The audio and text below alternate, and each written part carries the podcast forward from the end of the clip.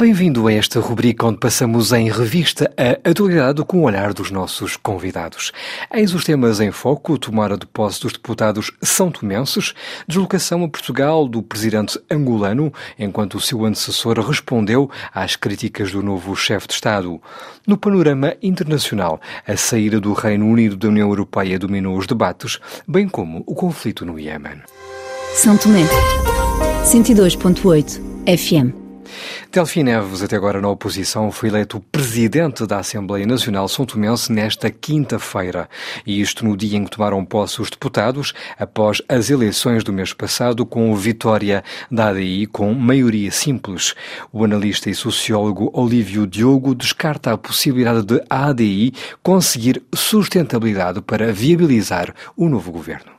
Eu não acredito que haja possibilidade de negociação com o partido mais votado, que é o ADI. Não tem sustentabilidade para formar governo. Isto ficou claro na eleição do presidente da Assembleia, ficou claro também na eleição do primeiro vice-presidente da Assembleia e o comunicado que a MLSTP pôs a circular é que o segundo vice-presidente da Assembleia foi dado ao ADI, porque é uma questão normativa, porque o ADI de forma nenhuma conseguirá a sustentabilidade parlamentar. Todos votaram a favor do deputado Edelfim Neves para presidente da Assembleia, enquanto que o ADI e, e os independentes do Sul houve gente que abstivesse.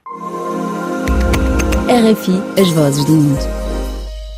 João Lourenço terminou neste sábado uma visita de Estado de três dias a Portugal. Eugênio Costa Almeida, investigador angolano do Centro de Estudos Internacionais do Instituto Universitário de Lisboa, acredita que com a visita do presidente angolano a Portugal, os dois países, até agora de costas voltadas, conseguiram estreitar laços de forma significativa.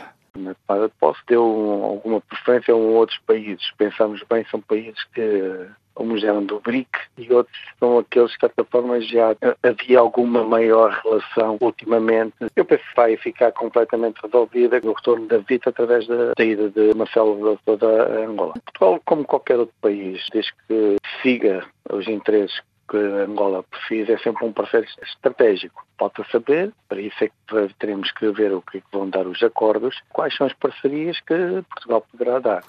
Ainda sobre Angola, José Eduardo dos Santos, antigo presidente, veio a público desmentir o seu sucessor de ter deixado o país com os cofres vazios. Celso Filipe, diretor adjunto do Jornal de Negócios e autor do livro O Poder Angolano em Portugal, diz que ambos têm razão. Eduardo Santos falava desse montante e dizia que, era conseguido através de emissões, etc. Portanto, era um dinheiro que potencialmente podia existir e que estava garantido. Mas, na realidade, ele não existia até que fossem acionados mecanismos para que ele pudesse chegar aos cofres do Estado. Um, tinha uma perspectiva de que poderia ser feito, tomadas medidas tendentes a, a que esse volume de dinheiro fizesse parte do orçamento do Estado. O João Lourenço, como não aceitou aquele orçamento e teve que fazer outro, diz que encontrou os cofres vazios. Na verdade, as duas uh, leituras são plausíveis. RFI, a Rádio do Mundo. O Brexit, a saída do Reino Unido da União Europeia, continua no centro das atenções. Paulo Rangel, eurodeputado português do PSD, analisava a intransigência espanhola relativamente a futuras negociações bilaterais com Londres sobre o futuro de Gibraltar, um tema que também tem pesado sobre a definição deste Brexit. É evidente que a Espanha pretendia, por exemplo, uma solução tipo Andorra, com soberania, uma coisa desse tipo, que está um bocadinho fora de questão se nós pensarmos que houve um referendo há muito pouco tempo e nesse referendo mais de 95% dos habitantes de Gibraltar disseram que queriam continuar a ser uma colónia inglesa. E, portanto, não põem a hipótese de integrar a Espanha, não é? Portanto, estamos de facto numa situação um pouco difícil, mas eu julgo que ao fim eh, será possível ter uma declaração em que se remeta, no fundo, a questão de Gibraltar para o plano bilateral entre o Reino Unido e a Espanha. Rádio França Internacional.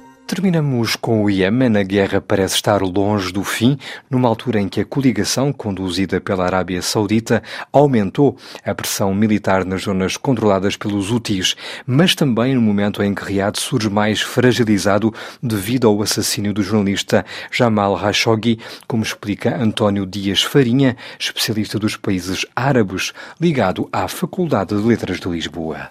Repente, o um panorama na Península Arábica alterou-se substancialmente devido ao assassinato do jornalista Khashoggi. O príncipe herdeiro Mohammed Ben Salman encontra-se muito fragilizado, sobretudo depois do relatório da CIA que o culpa diretamente no assassinato. Quer dizer que a Arábia Saudita uh, tinha logo perdido o apoio, nomeadamente da Alemanha, que tinha impedido a venda de armas à Arábia Saudita, também do próprios Estados Unidos e dos restantes países que encaram com a enorme dificuldade um assassinato político desta ordem. Além disso, também os outros países da Europa, mas também e com um grande peso a Turquia, que naturalmente sente que o seu território foi usado para um assassinato terrível, um assassinato político.